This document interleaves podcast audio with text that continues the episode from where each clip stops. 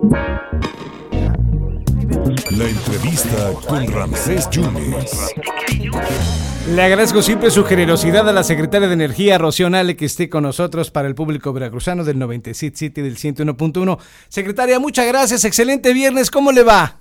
Con el gusto de saludarlos, como siempre, a mis paisanos veracruzanos. Oiga, gran evento en la próxima semana. Es el cuarto Congreso de Energía Veracruz, refinación, gas y petroquímica. Toda la semana en el World Trade Center. Secretario, usted dará una conferencia eh, magistral. Sí, así es el gobernador del estado, el amigo y querido compañero Cuitlao García, es el cuarto año que organiza este congreso. Lo hemos estado acompañando en este congreso estos tres años. Eh, hubo un año, el año de pandemia, que incluso se llevó vía virtual el congreso, pero este año pues sí es un gran evento donde van todos los funcionarios públicos de primer nivel del sector energético. Va el comisionado presidente de la Comisión Reguladora de Energía, va el director del Centro Nacional de Gas, va el director del Centro Nacional de, del Control de, Energía, que es el CENAS, el que distribuye toda la electricidad. Por supuesto que también nos acompaña el director de la CFE, que nos hace el honor, el licenciado Manuel Bartlett, la jefa del SAT, Raquel Buenrostro. Quienes me han preguntado, ¿por qué va la jefa del SAT? ¿Por qué va la jefa del SAT, secretaria? Exactamente. Todo el sector energético no estaba vinculado con el SAT. A partir de que llegó el presidente López Obrador, hicimos vinculación por todos los permisos, por todas las multas, porque hay permisos que tiene que dar el SAT para, eh, se llaman fuera de sitio, donde se hacen trasvases, donde se hacen las mediciones, las mediciones en los ductos de gas, eh, se tiene que cuadrar tanto del Senagas, Pemex, CFE con el SAT. Entonces, eh, ustedes saben que a partir de que está aquí el presidente López Obrador, las medidas eh, para evitar huachicol, para evitar robos, pues eh, las hemos incrementado, todos los días trabajamos en ello. También va la jefa del SAT a explicar cuál es la función del sistema tributario federal en el tema energético que es importantísimo. Eh, van, vamos a tener 55 expositores de primer nivel, todo el World Trade Center los están, me ha comentado el gobernador, eh, ya están este, solicitados vienen empresas, todas las empresas nacionales y transnacionales a exponer eh, qué hacen, qué venden, eh, cómo trabajan. Y pues son empresas eh, mundiales también que dan servicios a las refinerías o a los sistemas de gas en todo en todo el mundo. Entonces es un gran evento. Yo felicito al gobernador y le agradezco, por supuesto, pues la invitación y que la Secretaría de Energía acompañen este tipo de eventos, en este tipo de congresos al gobierno del estado y qué mejor claro. que este eventazo, porque así lo han mencionado en algunos medios, sí. que este evento pues sea en nuestro querido estado. Los malpensados, ya sabe usted, dirán que es un destape ya, secretaria. Bueno, mira, yo estuve en el Congreso del Petróleo eh, hay dos tipos de congreso. El Congreso del Petróleo es para todo Pemex, exploración y perforación. Sí. Acaba de ser hace dos meses, dos, tres meses en Villahermosa, pero el año pasado fue en Monterrey y el año antepasado fue en León, Guanajuato. Entonces yo ando en los congresos pues y pues yo, yo voy a, a los grandes congresos, a los que nos corresponde. Claro. Pero aquí lo más importante es que es en Veracruz, que no es el primer congreso, que es el cuarto congreso y que hoy, pues después de una pandemia, después de, eh, por ejemplo, ayer el informe del presidente Andrés Manuel López Obrador, que abre su informe diciendo son 24 mil millones de dólares los que este gobierno ha invertido y va a invertir en la transformación para asegurar los combustibles en el país. Es una excelente noticia entonces, eh, pues Veracruz, yo lo he dicho, es el estado más energético del país. qué bueno que está ahí. Claro. Ahora, eh, obviamente, le quería preguntar esto, eh, ¿cómo vio el mensaje de ayer del presidente? Porque habló de fortalecer tanto a la Comisión Federal de Electricidad como al mismo Petróleos Mexicanos. Habla de, un subsidio, que esto ha evitado que se vaya para arriba, que se dispare la, la inflación, ¿no? Sí, mira, la política energética que ha aplicado el presidente López Obrador ha sido la mejor y puedo asegurar que de las mejores del mundo. Yo anoche tuve una reunión del G20 de los 20 secretarios o ministros de energía de las 20 potencias económicas a las cuales pertenece México. Eh, la sede fue en Indonesia, en Bali, pero varios países, cuatro o cinco países, tomamos la reunión vía Zoom.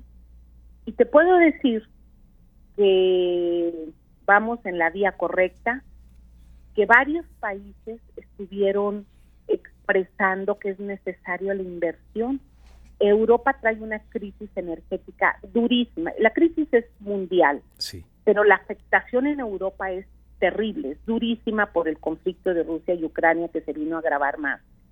Todos hablan, tenemos que invertir. Bueno, nosotros empezamos antes de esto. Cuando llegue el presidente López Obrador, desde el primero de enero del 2019, se empieza a invertir en el sector de energía. Entonces a nosotros esto nos agarra ya con un impulso que ya traemos. Y ayer lo describió, lo describió eh, todo lo que se ha hecho en Pemex, en las refinerías, cómo estamos fortaleciendo la Comisión Federal de Electricidad, eh, las hidroeléctricas que se están repotencializando porque pues teníamos turbinas muy bien cuidadas, tengo que decirlo, los trabajadores de la CFE de lo mejor del mundo, pero ya son turbinas muy viejas entonces se están comprando nuevas turbinas para nuestras presas, nuestras hidroeléctricas y poder aumentar el factor de generación.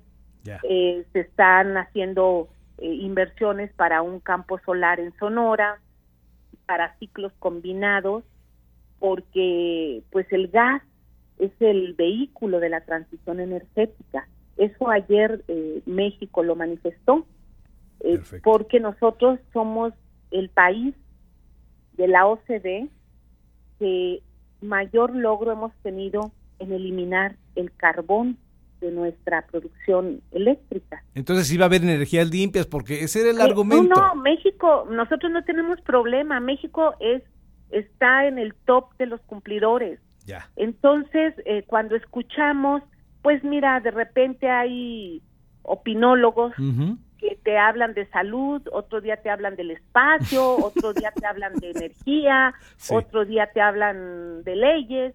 Bueno, pues hay que tomarlos como son. Nosotros estamos haciendo un trabajo serio, un trabajo profesional y decirle a la gente, a los veracruzanos, yo siempre eh, trato de tomar entrevistas en Veracruz porque es mi obligación, mi ¿eh? responsabilidad.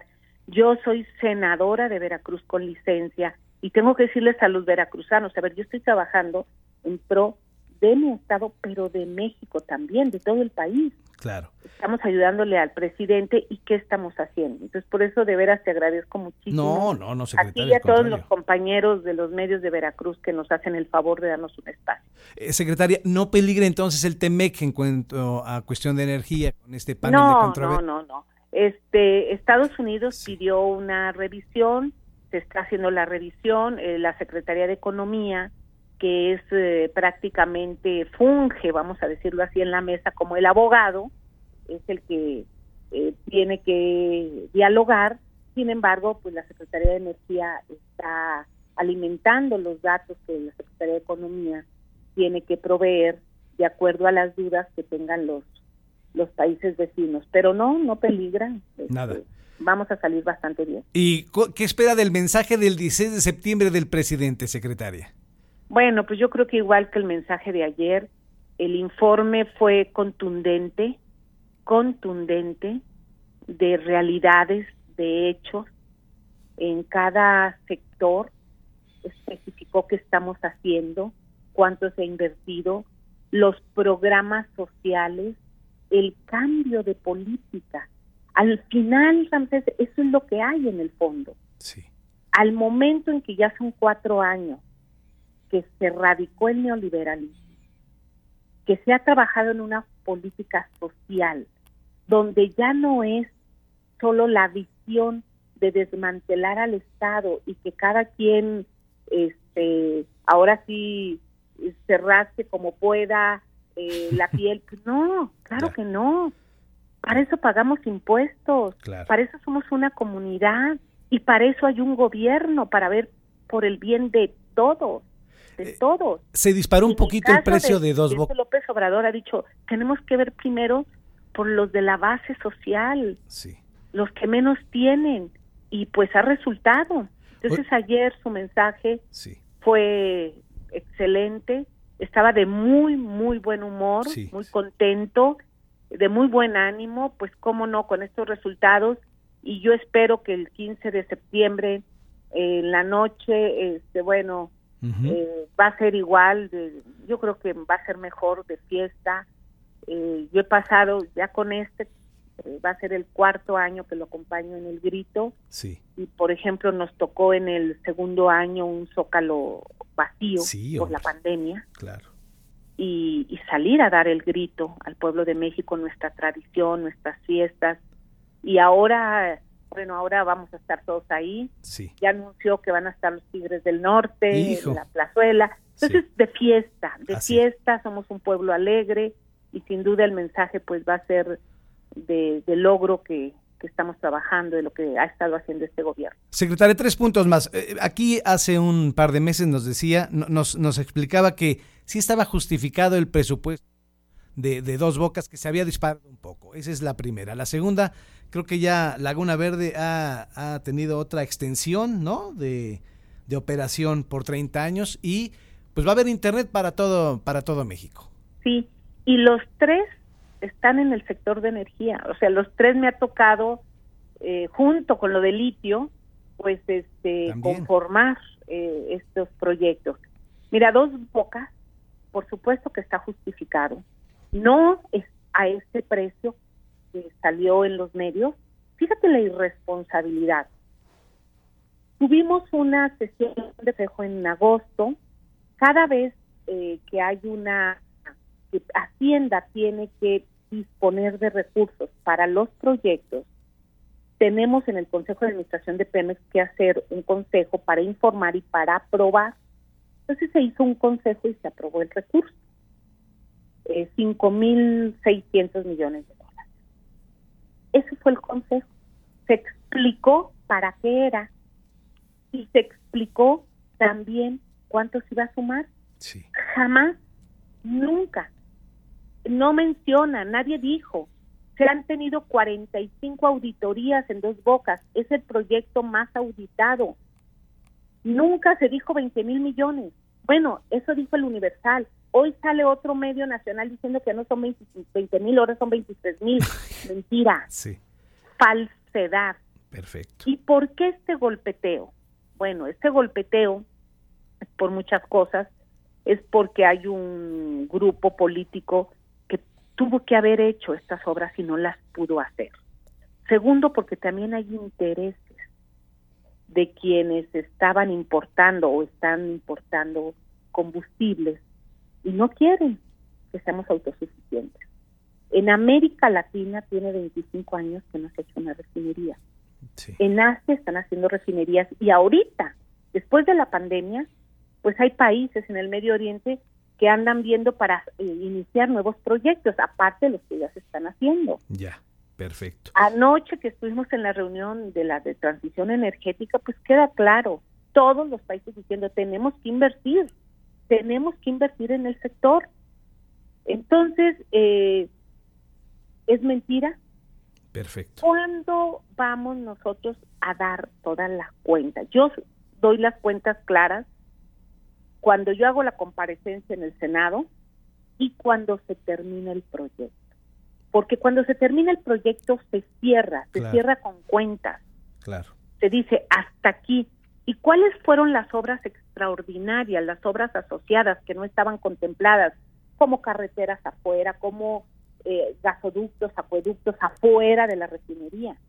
O sea, hay una, una cosa de, como el aeropuerto. El aeropuerto pues están haciendo obras asociadas que son vialidades, que son puentes, que un tren este rápido que tiene que llegar a Buenavista, esas son obras asociadas.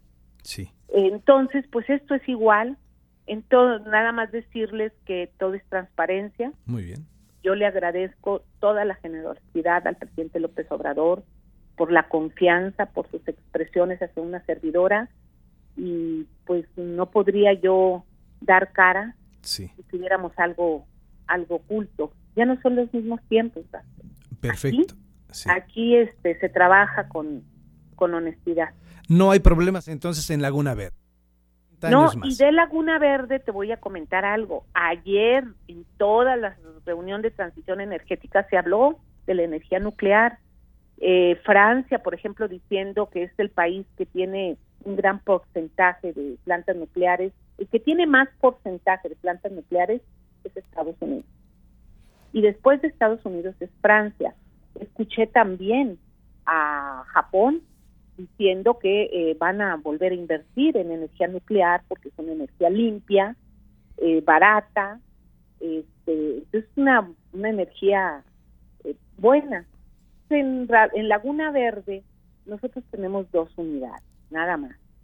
Y la segunda unidad o el segundo reactor eh, se vencía ya su licencia en próximos meses. Se hizo todo un camino para renovar la licencia. Este camino tiene más de un año, año y medio, que pasa por los órganos reguladores de energía atómica a nivel mundial, eh, que pasa por el órgano regulador de energía atómica de México, que es el, se llama CONACENUSA. Centro Nacional de Salvaguarda de Energía Atómica. Eh, se pasa por una múltiple de auditorías y de factores. Después de que se cumple todo eso, la Secretaría de Energía, de acuerdo al propio articulado, y una vez que los propios órganos reguladores y estos centros eh, supervisores nos dan eh, visto bueno, Sí. emite la licencia para otros 25 años para la, el segundo la segunda unidad que ya se vencía. Está en perfectas condiciones Muy bien. y mira Ramsey, Sí. para todos mis paisanos veracruzanos que no nos chorien como- como decimos, que no nos chorien. Sí. Que no sean 30 cábulas. años, 25 años diciendo, ay, en Laguna Verde está pasando esto. Es cierto, tiene los estándares más altos de seguridad. Es vigilado, es cuidado. Si alguien saca ahí un memorándum enseguida, oigan, eso es-". no, hay personas que viven de eso que incluso incurren en delito internacional, que es terrorismo quien difunde una eh, es una noticia falsa en este sentido es un terrorista y hemos sido bastante benevolentes decimos a ver hay que contestar quien opinó si opinó uno otro quien sea hay que contestar porque decimos no bueno esta persona o estas personas o este grupo Sí. ya encontraron ahí una manera pues de de asustar o de no sé de, de sacar algo pero decirle a la gente que este gobierno trabaja Perfecto. con mucha responsabilidad Así es. con mucha y sobre todo la seguridad es el factor más importante para nosotros Secretaria, mucho éxito la próxima semana. Muchas gracias por su generosidad y estaremos en contacto. Suerte. gracias hasta luego